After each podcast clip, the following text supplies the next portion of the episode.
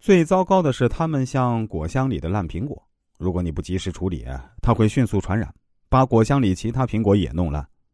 烂苹果的可怕之处在于它那惊人的破坏力。客观而言，企业就是个人的集合体，企业的整体效率取决于其内部每个人的行为，这就要求这个集体内部的每个人都能发挥最大效能，以保持团队的整体步调一致、动作协调。只有这样，才能顺利扬起企业的奋进之帆。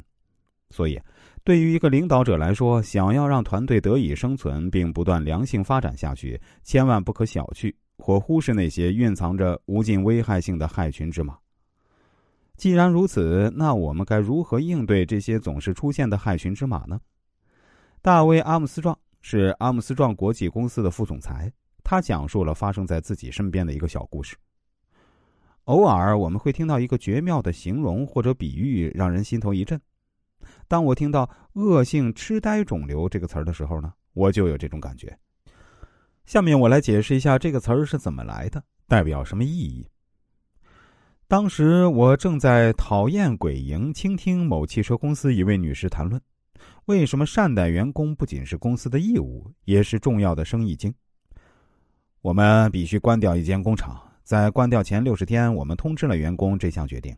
他说，结果我们发现最后一个月的生产效率反而提高了，这说明如果公司善待员工，员工就会反馈。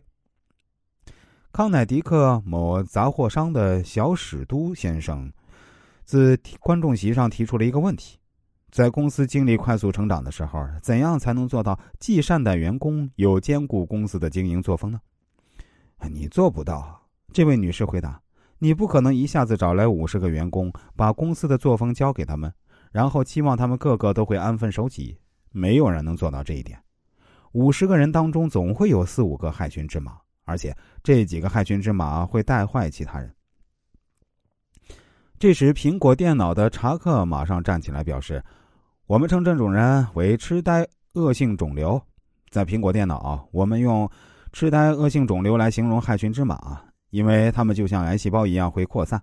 最好的解决办法就是把这些肿瘤割除，以免他们的不良行径贻害他人。要知道，对于组织中……”